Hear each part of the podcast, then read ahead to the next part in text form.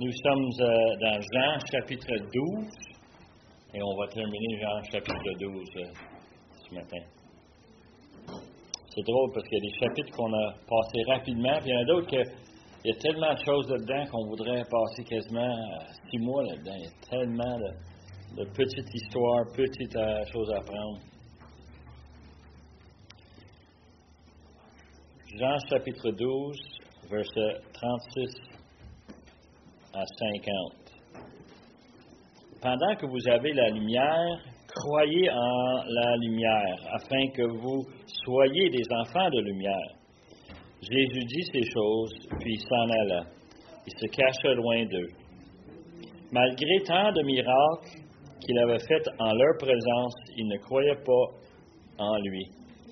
Afin qu'il s'accomplisse la parole d'Ésaïe, le prophète, a prononcé Seigneur, qui a cru à notre prédication? Et à qui le bras de Seigneur, du Seigneur a-t-il été révélé? Aussi ne pouvait-il croire, parce que Ésaïe dit encore, il a, il a aveuglé leurs yeux et il a endurci leur cœur de peur qu'ils ne voient des yeux qu'ils ne comprennent du cœur, qu'ils ne se convertissent et que je les guérisse. Ésaïe dit ces choses lorsqu'il vit sa gloire et qu'il parla de lui. Cependant, même parmi les chefs, plusieurs crurent en lui, mais à cause des pharisiens, ils n'en faisaient pas l'aveu. Dans la crainte d'être exclus de la synagogue, ils aimèrent la gloire des hommes plus que la gloire de Dieu. Or, Jésus s'étant écrié, Celui qui croit en moi, croit non pas en moi, mais en celui qui m'a envoyé. Et celui qui me voit, voit celui qui m'a envoyé. Je suis venu comme une lumière dans le monde, afin que quiconque croit en moi ne demeure pas dans les ténèbres. Si quelqu'un entend mes paroles et ne les garde point, ce n'est pas moi qui le juge car je suis venu non pour juger le monde, mais pour sauver le monde. Celui qui me rejette et qui ne reçoit pas mes paroles a, son juge. La parole que j'ai annoncée, c'est elle qui le jugera au dernier jour, car je n'ai point parlé de moi-même, mais le Père qui m'a envoyé m'a prescrit lui-même ce que je dois dire et annoncer. Et je sais que son commandement est la vérité éternelle. C'est pourquoi? Les choses que je dis, je les dis comme le Père me les a dit. Père éternel, on veut te remercier pour le fait que tu as donné ces paroles à Jean et qu'il a transcrit et que maintenant, nous, on peut le lire aujourd'hui, on peut les regarder, les questionner, les comprendre et Seigneur, on peut les mettre en pratique dans nos vies.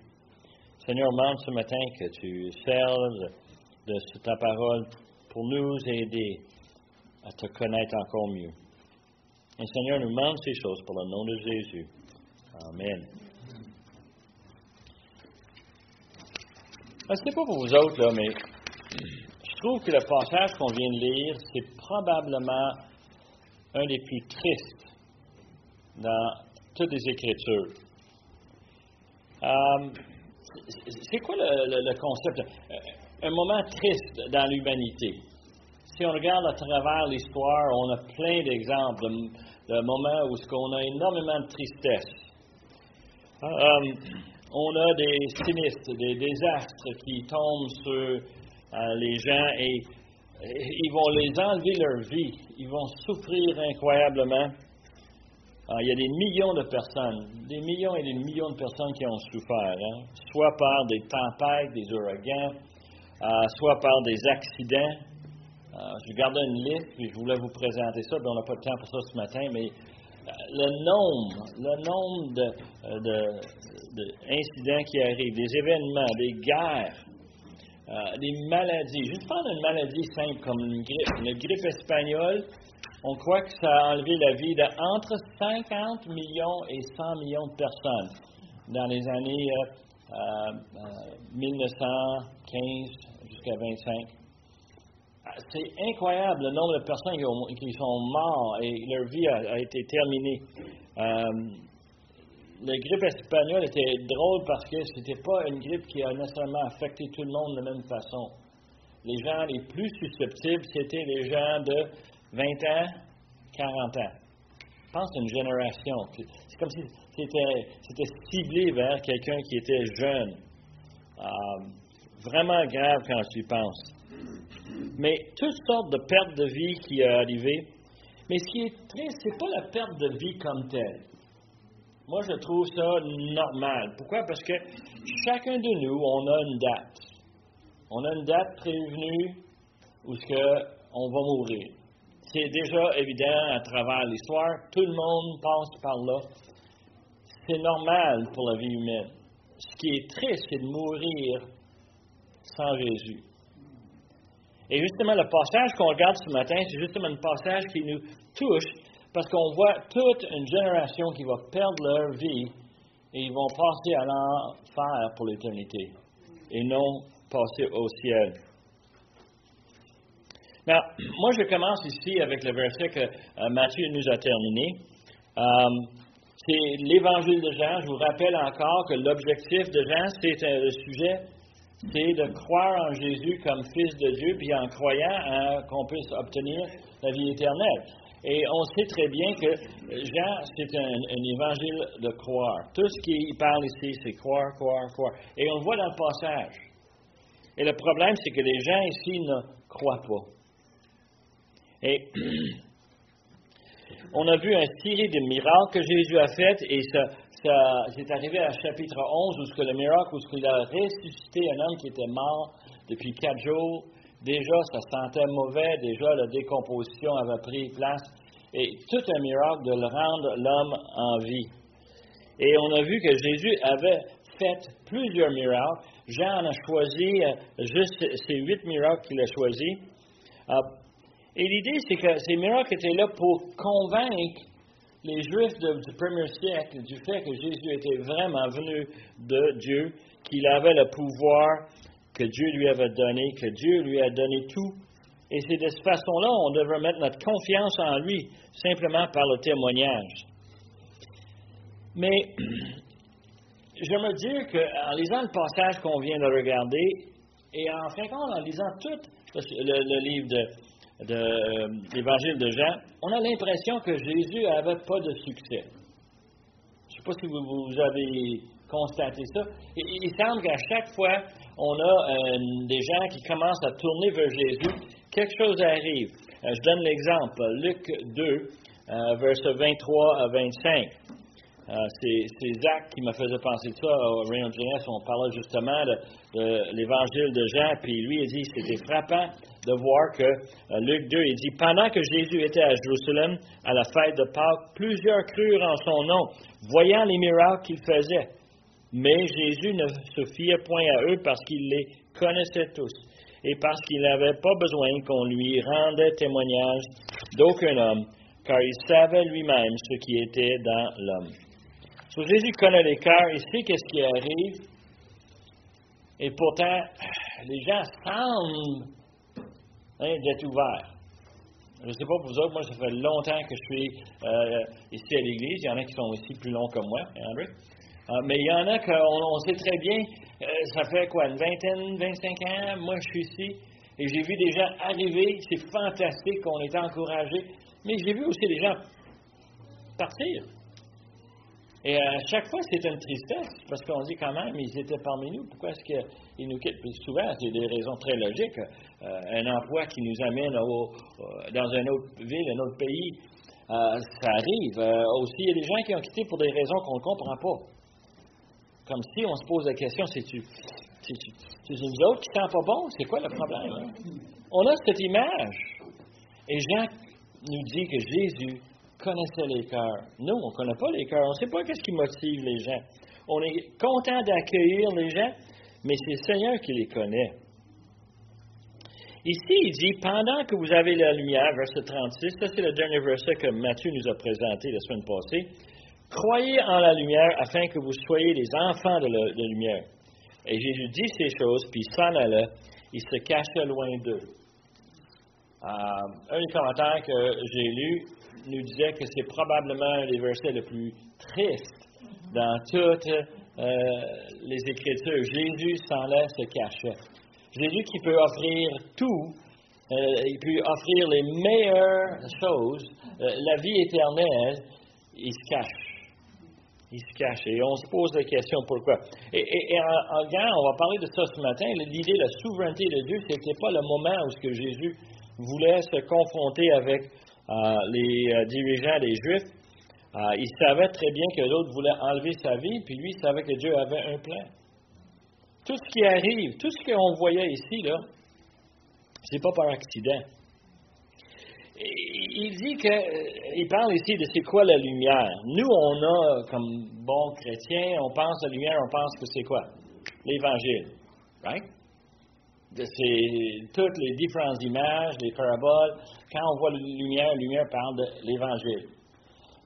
Mais le problème, c'est que ici, il dit que la lumière, euh, euh, pendant que vous avez la lumière, l'impression c'est que c'est un, offre avec une limite. Vous voyez ça souvent, quand quelqu'un fait une promotion quelque part, vous lisez ça sur l'Internet ou peut-être dans une vitrine d'un magasin, mais ce n'est pas un temps limité. Et Jésus est en train de dire, vous avez lumière, mais pour un temps limité. Croyez-le. Et, il donne cette opportunité.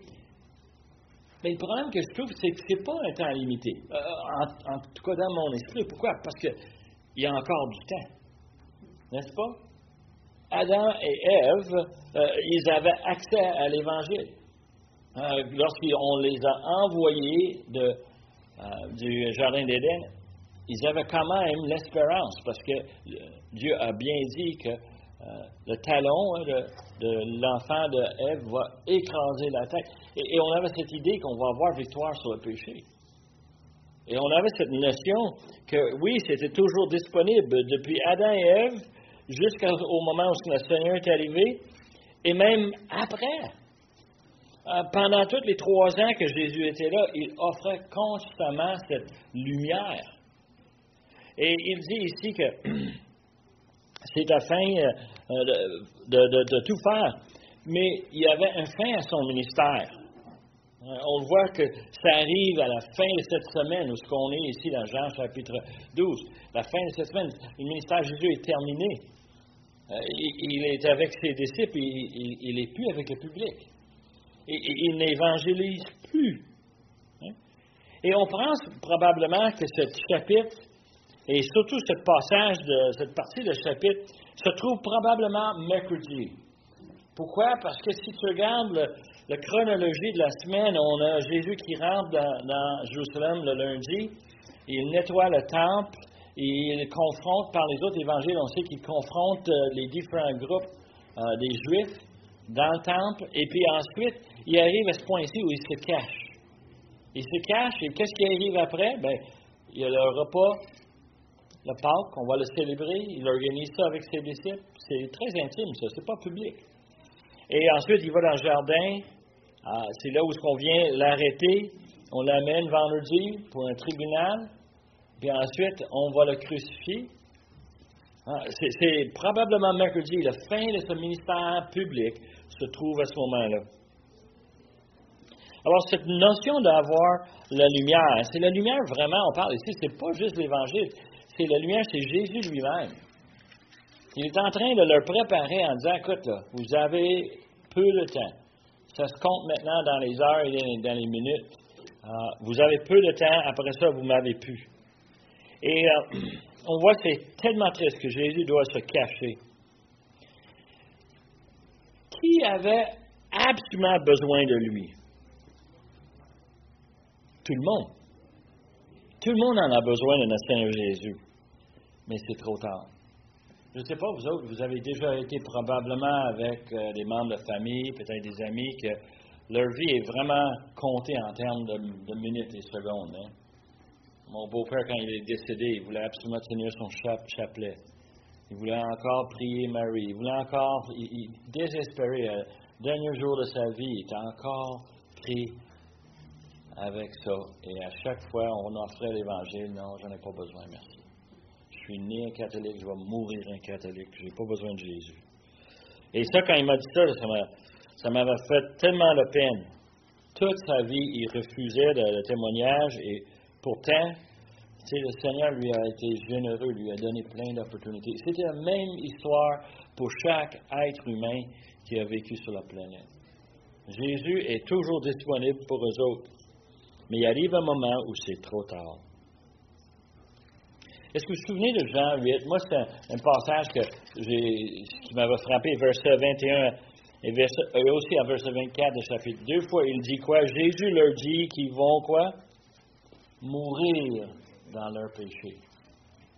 Il me semble, là, c'est une conséquence grave. Et quand on pense au fait que c'est Dieu qui est en contrôle, c'est Dieu qui juge, il me semble de se faire dire ça, hmm, peut-être pris le temps, moi, de reconsidérer les choses.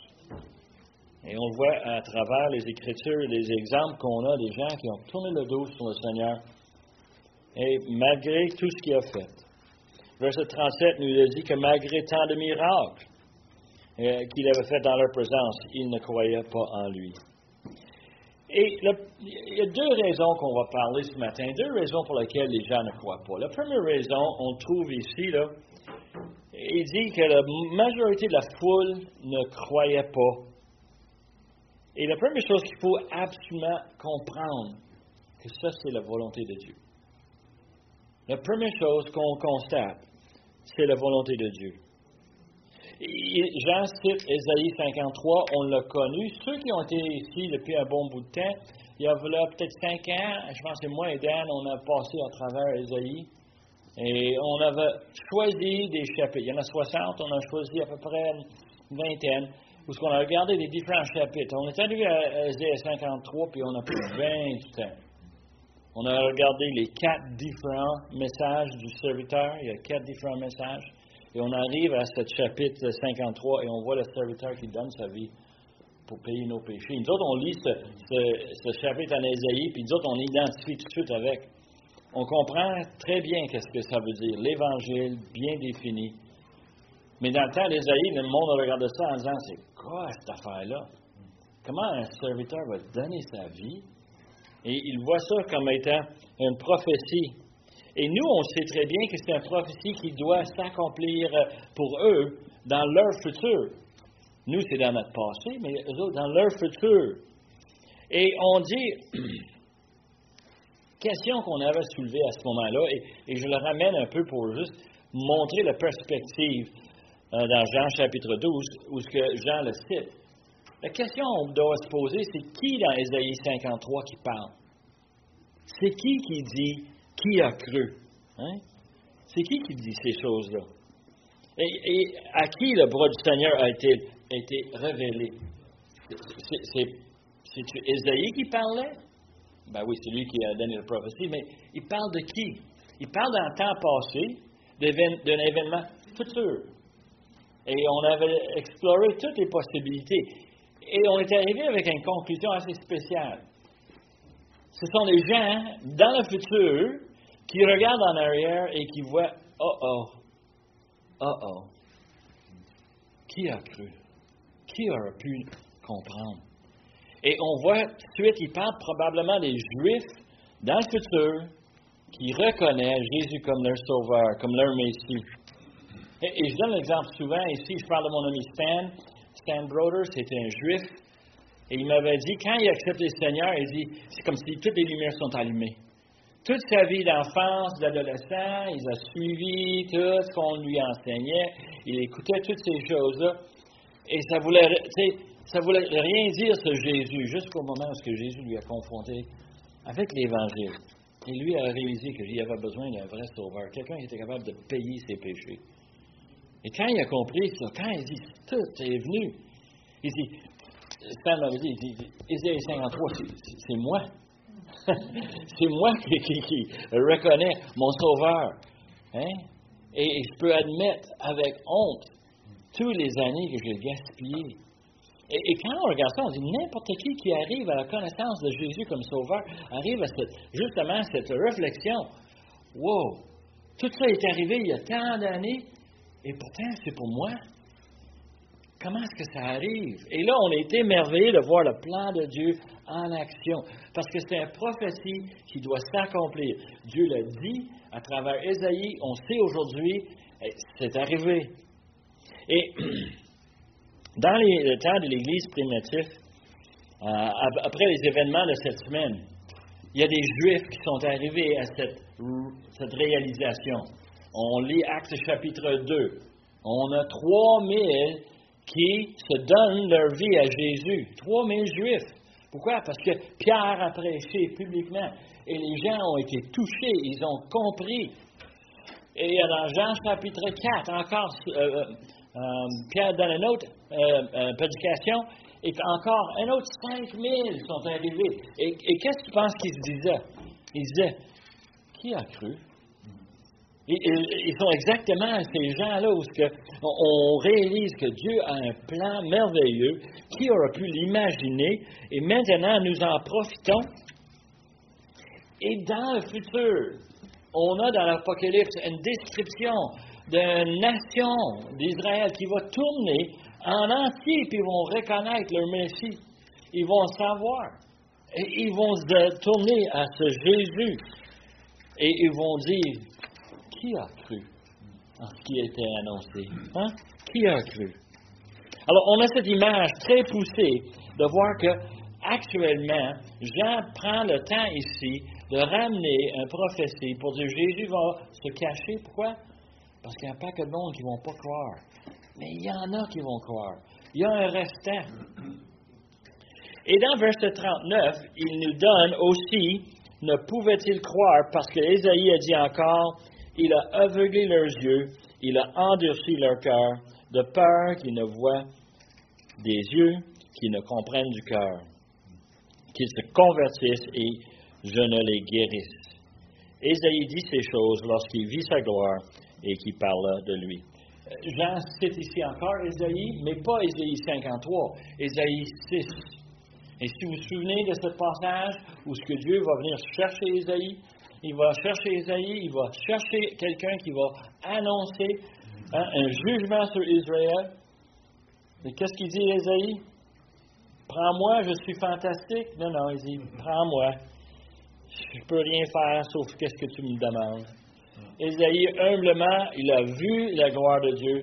Il a tout euh, expérimenté ces choses. Et quand Dieu lui dit, va, prêche. Et là, Dieu il dit à Isaïe quelque chose que moi je trouve très difficile à avaler. Moi, personnellement, on m'envoie pour faire un échec.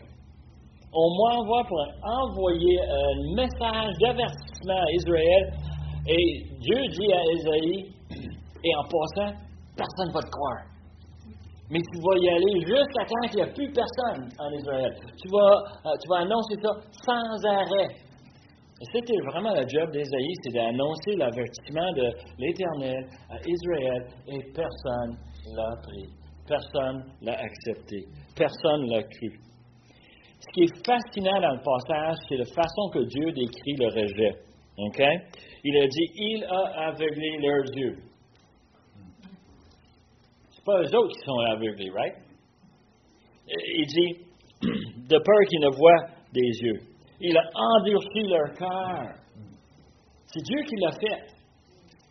Et moi aussi, j'ai déjà beaucoup de problèmes avec ça parce que je me dis, écoute, on est dans un monde libre, n'est-ce pas? On a le choix. Et ça m'amène à plusieurs exemples dans les Écritures. Les meilleurs exemples, c'est Pharaon. Moïse arrive, il annonce que, hey, on va enlever les peuples d'Égypte. Pharaon dit non. Et qu'est-ce que Pharaon dit? Pharaon a endurci son cœur. Mais il fait pourquoi? Cinq fois? Mais il dit, plaît, qu'est-ce qui arrive les cinq autres fois? Dieu a endurci le cœur de Pharaon. Dieu a endurci le cœur de Pharaon. C'est comme si Pharaon a pris un chemin et Dieu a dit, ben, si tu veux aller dans ce chemin-là, je vais t'aider. tu veux pas m'obéir? Correct. Je vais t'organiser pour pas que tu puisses m'obéir. Et, c'est le même, même avertissement qu'Ésaïe avait. Et ce même avertissement, Jean le répète encore une autre fois ici il donne justement ce défi. Il dit que Dieu est en contrôle, Dieu est souverain.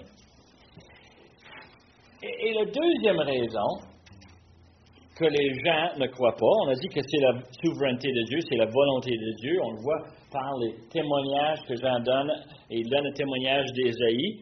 Mais dans verset 42, on dit cependant, même parmi les chefs, même parmi les chefs. On parle de le, public, mais on parle de même des dirigeants. Plusieurs crurent en lui, mais à cause des pharisiens, ils n'en faisaient pas l'aveu, dans la crainte d'être exclus de la synagogue, car ils aimèrent la gloire des hommes plus que la gloire de Dieu. La deuxième raison pour l'incrédulité, je vais dire tout de suite, c'est l'entêtement. Et si tu penses que Dieu, il n'écoute pas euh, le cœur humain de savoir où est-ce qu'on est rebelle, de savoir qu'on ne veut rien savoir de Dieu, Dieu sait toutes ces choses-là, il agit en conséquence de quoi? De notre entêtement. Et c'est vraiment triste. Ils avaient plus peur des hommes que Dieu. Et, je ne sais pas vous autres, là, euh, on a chacun probablement eu des expériences où on a témoigné à quelqu'un, on a apporté l'Évangile. Écoute, c'est pas compliqué. Tu es pécheur, tu as besoin d'un sauveur. Il y en a un, il a pris ta place. Et pourtant, les gens veulent rien savoir. Et le plus qu'on creuse, plus qu'on les connaît, ces gens-là, on découvre que le problème, c'est qu'ils ont un mélange d'idées, de, pensées qui vient en conflit avec un simple, euh, un simple salut qu'il t'offre pour le Seigneur Jésus. Ben, dans ma famille, je vais être, rejeté. Euh, à l'ouvrage, les gens vont moquer de moi. Euh, ils ont plein d'idées qui leur trottent dans la tête, où ce qu'on réalise que même problème qu'on avait ici dans Jean 12, on l'a aujourd'hui. On amène l'Évangile. L'Évangile, c'est incroyable. Moi, je vois les parents qui supplient leurs enfants, puis les enfants faire croire que oui, papa, oui, maman, mais aussitôt qu'ils sortent de la maison, hey, c'est goodbye, c'est fini. Et tu réalises que ces jeunes, ils ont le même problème que les Juifs de ce temps-là, le même problème que nous, peut-être, on a aussi. Nous, on doit se poser la question, est-ce que moi, je suis vraiment prête à croire et à mettre toute ma confiance dans le Seigneur? Et c'est difficile. Dans, un temps où ce qu'on vit aujourd'hui, on a plein de problèmes, plein de distractions et plein de, choses, des événements qui vont venir nous toucher. Et c'est difficile de dire, mais je suis un enfant de Dieu. Je sais où est-ce que je m'en vais. Peu importe comment je m'y rende, je m'en vais là.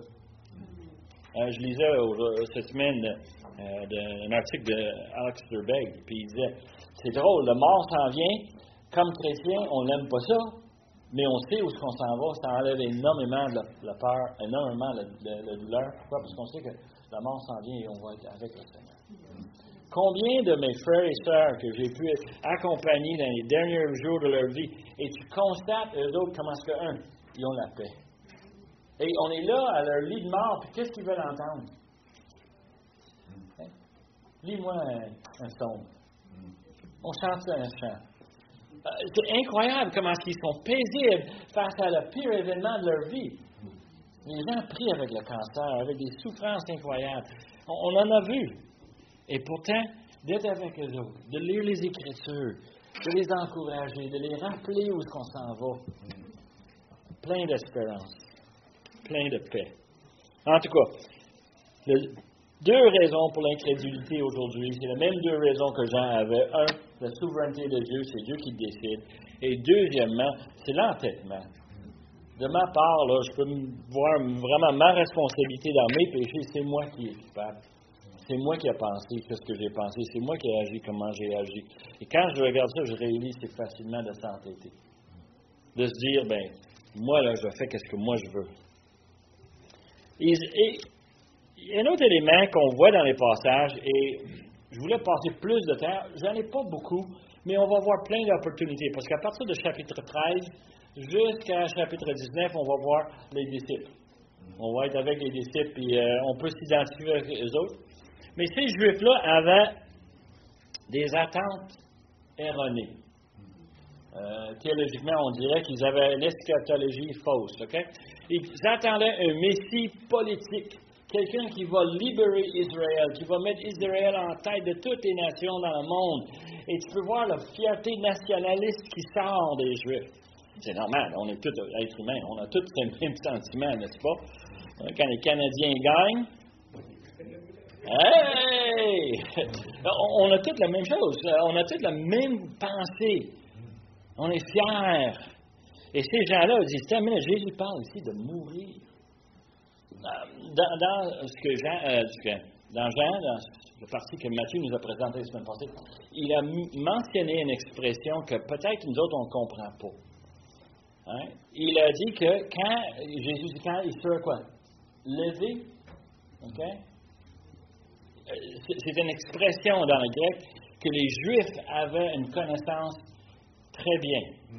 Euh, pas juste les Juifs, mais tout le monde dans l'Empire romain comprenait le concept d'être levé. Moi, quand je pense à quelqu'un qui est levé, je pense à quelqu'un qui, qui prend une place d'importance, n'est-ce pas? Il se lève au-dessus de tout le monde. Non, non, non, non, c'est pas comme ça. Ce qui arrivait dans le temps, depuis des centaines d'années, c'est que les Romains avaient trouvé la meilleure façon de faire mourir un criminel, une traite, n'importe qui qui était contre Rome, c'est qu'on va faire une exposition de sa mort. Et on le levait, puis on le mettait sur un croix. Puis on les laissait là pour souffrir, et on le mettait ces croix-là sur le bord de la route pour que tout le monde qui marchait, tout le monde qui passait verrait, oh, ça c'est la justice romaine. Fais attention. Et tout le monde savait. Et quand Jésus a dit ça, des Juifs, qu'est-ce que tu penses que les autres y pensaient? Les autres, je suis sûr qu'ils avaient un mémoire assez, assez bien. Ils se souvenaient très bien. Lundi, Jésus est rentré dans euh, le, Jérusalem avec euh, euh, ses disciples, avec les foules qui chantaient les Hosanna. Voici le roi qui s'en vient. Oui, enfin, quelqu'un qui va prendre le pouvoir par-dessus les Romains, qui va les chasser, qui va nous donner notre liberté. Plus de taxes, plus d'esclavage. Hey, tu peux voir ce que les gens sont pompés.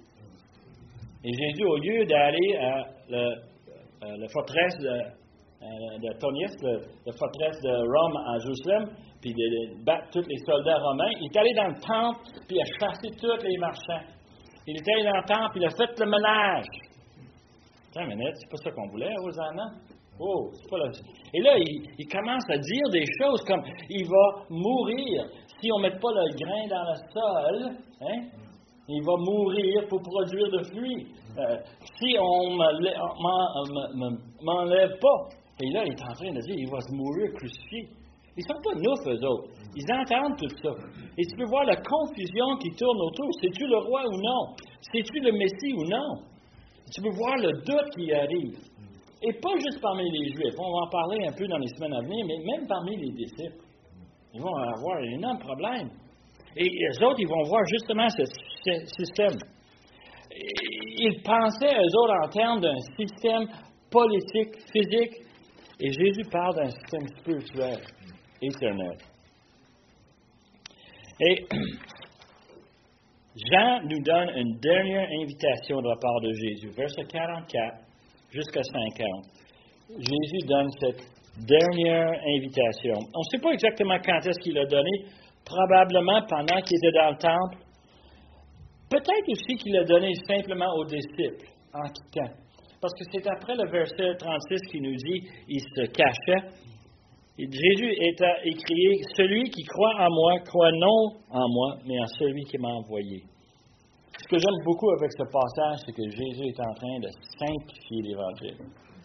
Si tu ne crois pas en Jésus, tu ne crois pas en Dieu. C'est ça qu'il est en train de dire. Tu peux avoir toutes les idées de Dieu comme tu veux, là, mais elles sont toutes faux si tu ne prends pas Jésus. hein. Et celui qui voit, voit celui qui m'a envoyé.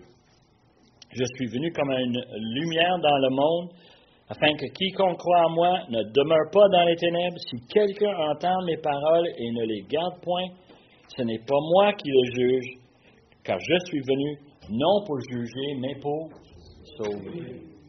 Et nous autres, on regarde ça, puis on en dit, ben oui, c'est logique. Il s'en vient pour mourir, payer mes péchés. Et, j'espère les vôtres aussi, hein? Moi, je ne veux pas être seul au ciel en passant. J'aimerais ça vous voir là avec moi, hein? Tu vas venir, toi, chérie? Merci. Hein? C'est important, ça. Et, et on voit ce message et on voit Jésus clairement définir ce que c'est de croire en lui et de lui obéir. Et il dit que celui qui va le juger, c'est quoi? C'est les paroles. C'est elle qui le jugera au dernier jour. Car je n'ai point parlé de moi-même, mais le Père qui m'a envoyé m'a prescrit lui-même ce que je dois dire et annoncer. Et je sais que son commandement est la vie éternelle. C'est pourquoi les choses que je dis, je les dis comme le Père me les a dit. Et Jésus est en train de s'identifier avec Dieu. Il est en train de dire non seulement est-ce qu'on est ensemble, mais moi je ne parle pas pour moi-même, je parle pour lui. Et c'est fascinant de le dire, c'est qu'il est en train de dire si tu n'acceptes pas cette parole-là, c'est pas avec moi que vous avez affaire, c'est avec Dieu lui-même. Il s'identifie clairement avec son Père. Il explique comment c'est essentiel de croire. La notion de croire est tellement importante à travers tout l'Évangile et encore Jean le donne. Jean, c'est un vieux, je sais. Au moment où il écrit ces choses-là, probablement 85 ans, 90 ans, il radote. C'est ça qu'on fait, les vieux. mais il dit des choses importantes quand même. Des chances où qu'on est obligé de dire Oui, oui, Jean, t'as raison, t'as raison. Il présente l'idée de l'obéissance des instructions comme étant essentielle. Et on a parlé de ça euh, justement avec la jeunesse vendredi. Euh, Zach nous présentait l'idée d'obéir. Ça vient avec la croyance. Si on croit et on n'obéit pas, mais dans quoi est-ce qu'on croit? Si on croit, il faut qu'on obéisse. C'est une, preuve du fait qu'à l'intérieur, on croit. Euh, Ce n'est pas l'obéissance qui va nous sauver, c'est le fait qu'on croit. Mais ça vient avec obéissance, c'est intégral. Le rejet de Jésus est en elle-même un jugement sur l'individu. Le fait qu'on refuse Jésus, mais ça refuse tout ce que Dieu offre. Je ne sais pas, vous, vous avez déjà été à un buffet.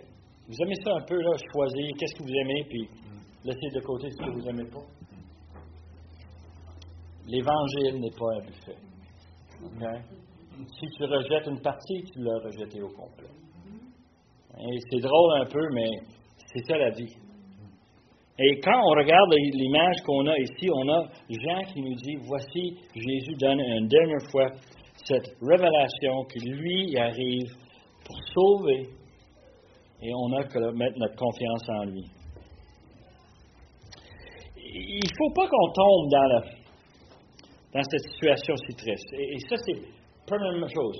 Euh, vous savez, quand on est dans l'avion, euh, euh, l'hôtesse de l'air va nous dire que si les masques d'oxygène tombent, on doit faire quoi en premier? Mettre sur nous-mêmes. Right? Ensuite, après ça, on va aider celui à côté. L'enfant, hein, celui qui a. mais il faut qu'on s'occupe de nous-mêmes en premier pour être capable d'aider les autres. Et c'est pour ça que quand on lit ce passage, on regarde la situation, on dit Oh, les Juifs, les pauvres Juifs, hein, tellement têtus, tellement pris avec leur système pour arriver à ce point-là. Avant qu'on s'inquiète pour les Juifs, on doit s'inquiéter de bébé. Un peu, pense à nous, là. Est-ce que nous, on s'est entêtés? Et vraiment, lorsqu'on doit s'évaluer nous-mêmes, se questionner, est-ce qu'on va se trouver dans une situation comme ça? Est-ce que j'étais sélectif, puis oui, j'accepte le Seigneur pour pas aller au ciel, mais actuellement, moi, je veux juste faire mon affaire? Ou est-ce que je suis prêt vraiment à vivre ma vie en ligne avec le Seigneur? La première chose que Jean, quand il dit ces choses-là, on doit l'appliquer à nous. Et ensuite, être capable de communiquer aux autres. En disant, c'est ça que je crois, c'est ça que je sais qui va arriver, je sais que tu en as besoin, et je te partage. Alors, il ne faut pas tomber dans cette situation et d'être trop tard. Moi, j'ai l'impression que ça, c'est la chose la plus triste. C'est combien de l'humanité est arrivée à la fin de leur vie et dans un instant, ils sont dans une situation où ils dit Oh, trop tard. Trop tard, je ne peux pas retourner en arrière. C'est trop tard, je ne peux plus l'accepter. Je ne peux pas le croire. On va nous parler souvent du brigand qui était à côté du Seigneur sur la croix. Et grâce à Dieu merveilleux, il a pu, lui, hein, mettre sa confiance dans le Seigneur dans les dernières minutes de sa vie. Mais ce n'est pas tout le monde qui a cette opportunité-là. Quand c'est trop tard, c'est trop tard. Et Il faut apprendre ce que le passage nous enseigne sur la réalité des hommes perdus autour de nous. Que c'est à cause de leur entêtement, mais c'est aussi la souveraineté de Dieu. Nous, on ne sait pas qui Dieu a choisi. On sait qu'il en a choisi et nous, notre rôle, c'est d'être comme Esaïe, d'annoncer l'Évangile, peu importe, peu importe, fidèlement, de continuellement, de radoter l'Évangile à ceux autour de nous. Il ne faut pas être comme ces Juifs-là et de s'aveugler parce que ça va finir mal. Cool, Père éternel, on veut te remercier pour ta parole qui nous instruit, que Jean nous donne cette leçon importante. Seigneur, on a besoin de croire et mettre pleinement notre confiance en toi dans toutes choses dans notre vie et surtout du pardon de nos péchés. Le fait que tu as envoyé ton Fils, payé le prix. Seigneur, il n'y a pas d'autre façon et nous, on, on est tellement contents que tu nous as révélé cela. Mais Seigneur, il y a tellement d'autres personnes autour de nous qui ne te connaissent pas. Et Seigneur, on demande de servir de nous comme témoins auprès d'eux. Père éternel, on demande que tu puisses te, servir de nous chaque jour. On demande ces choses par le nom de Jésus, notre Sauveur et notre Maître. Amen.